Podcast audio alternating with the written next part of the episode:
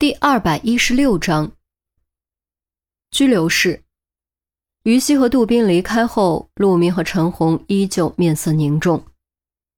陈红沉默了片刻，才问：“你觉得钟离会是小丑男吗？”“唉，我觉得不太可能。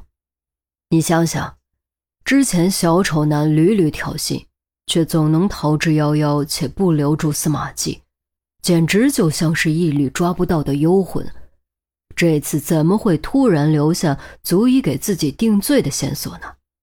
这一点太可疑了。其实我也这么觉得，以钟离的智商，怎么可能将面具这种致命的证据留在自己房间里？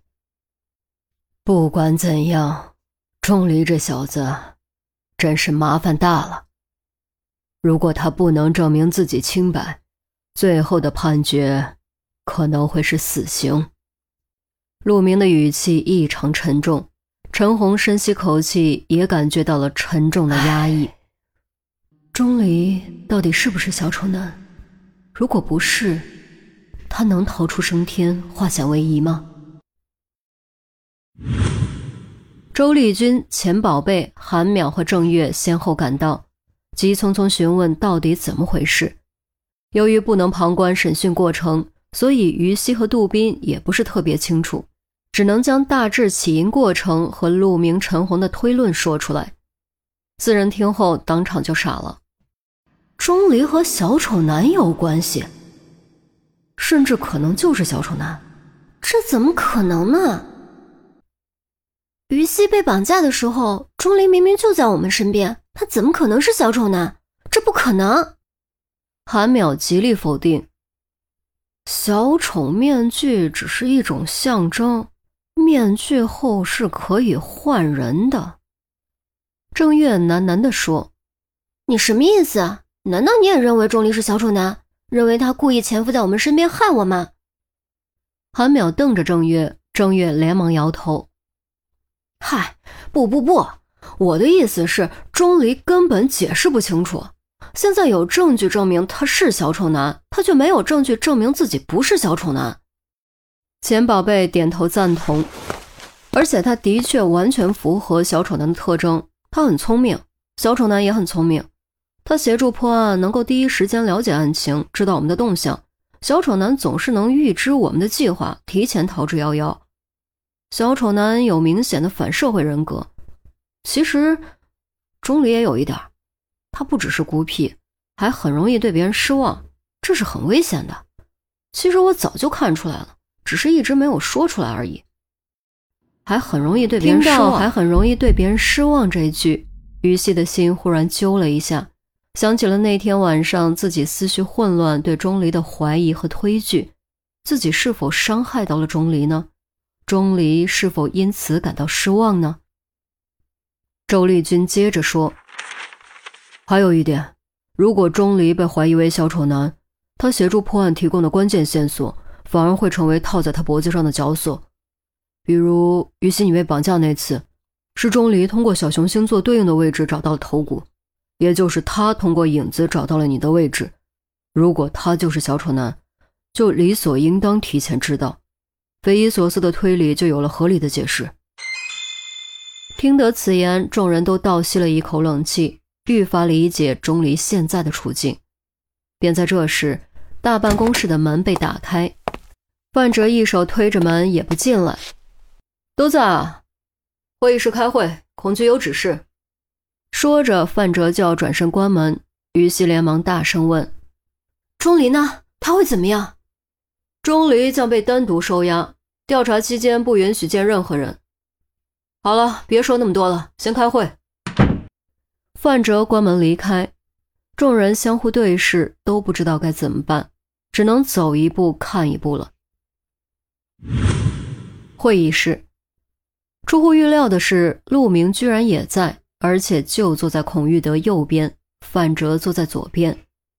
看时间差不多了，人也都到齐了，范哲低声说了句：“孔局，开始吧。”孔玉德的脸一直板着，点点头，清清嗓子。一开口，语气就很严厉。相信事情你们已经知道了个大概。现在就让范哲给你们说说清楚，省得你们心存怀疑，认识不到自己的错误。嗯，事情是这样的，昨天我已经猜到白上天可能受人胁迫，所以我又单独提审了白上天。经过我的不懈努力，并满足他的合理要求，他终于开口，供述了受人胁迫杀人嫁祸的全过程。顿了顿，范哲的目光扫过所有人，接着说：“在他供述的地方，我们找到了幕后真凶以白小天，也就是白上天的孙子相威胁，迫使白上天作案的直接证据，并且我们从证据上提取到了一枚指纹，经过反复比对。”最后确认这枚指纹属于钟离。众人包括于西都不了解具体过程，闻言都感觉到了一阵莫名的冷意。正所谓当局者迷，旁观者清。阅览所有卷宗后，我就开始怀疑钟离，觉得他可能和小丑男有关。之前询问陈红的时候，我也这么说过。哦，对了，当时于西和杜宾你们也在，应该还记得我说的话。范哲看向于西和杜宾，杜宾和于西被迫只能点点头表示肯定。所以在发现指纹属于钟离后，我立刻给孔局汇报情况，阐述了我的怀疑和推论，分析了现在的情况，并申请立刻对钟离实施拘捕。孔局同意了我的申请。鉴于小丑男的狡诈危险，特批我动用特勤。于是趁着天刚刚亮，我们火速对钟离实施了拘捕。事实证明我是正确的。